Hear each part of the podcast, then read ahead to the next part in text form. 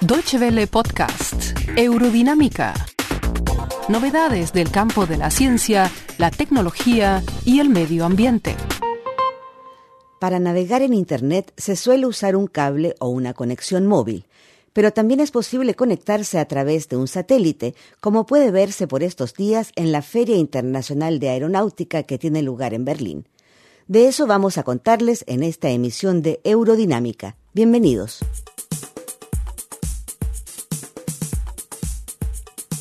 La conexión a Internet vía satélite no solo resulta interesante para quienes viven en lugares aislados, sino también en casos de catástrofes naturales u otras.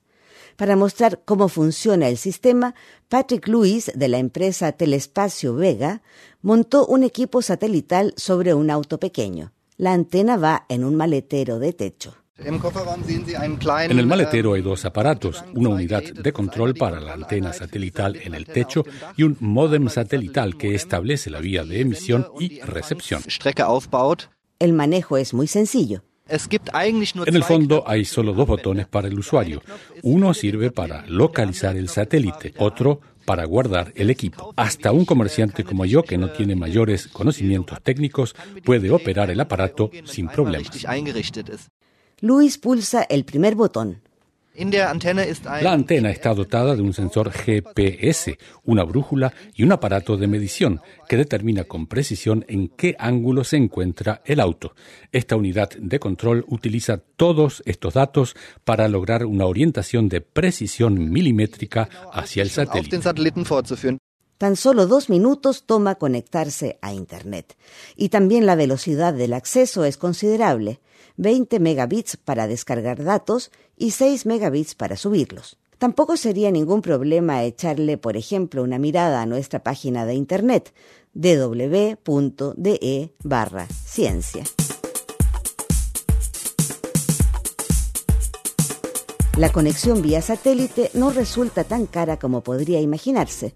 Una vez instalado el equipo, los costos pueden mantenerse en unos 60 euros al mes y no todos necesitan tener una costosa antena móvil en el techo del automóvil.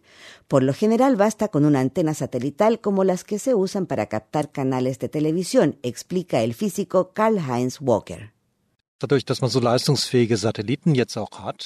Gracias a que tenemos ahora satélites con mucha mayor potencia que antes y a que también ha mejorado la transmisión, ya con antenas pequeñas se puede lograr un gran ancho de banda.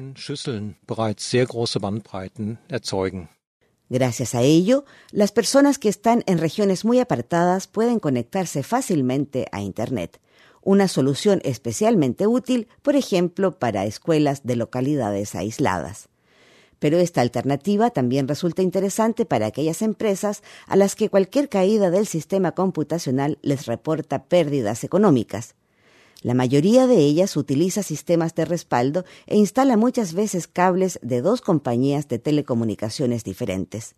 Sin embargo, lo que generalmente no tienen en cuenta es que los edificios de oficinas suelen estar comunicados con el exterior a través de un solo cable, y si éste falla, porque hubo un accidente, un incendio o un corte de luz, no hay nada que hacer.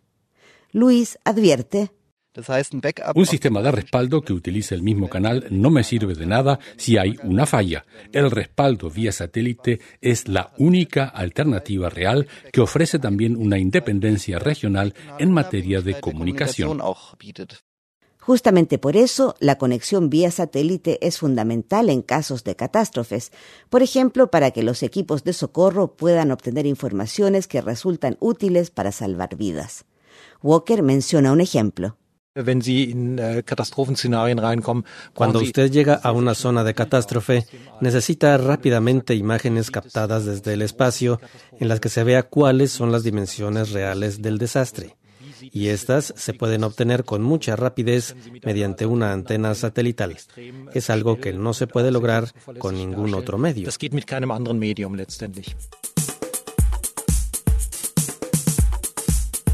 Ponemos fin así a esta emisión de Eurodinámica y los invitamos a escucharnos la semana entrante. Hasta entonces. Muchas gracias por su atención. Más informaciones sobre nuestros contenidos en nuestra página de internet dw.de y en Facebook y Twitter.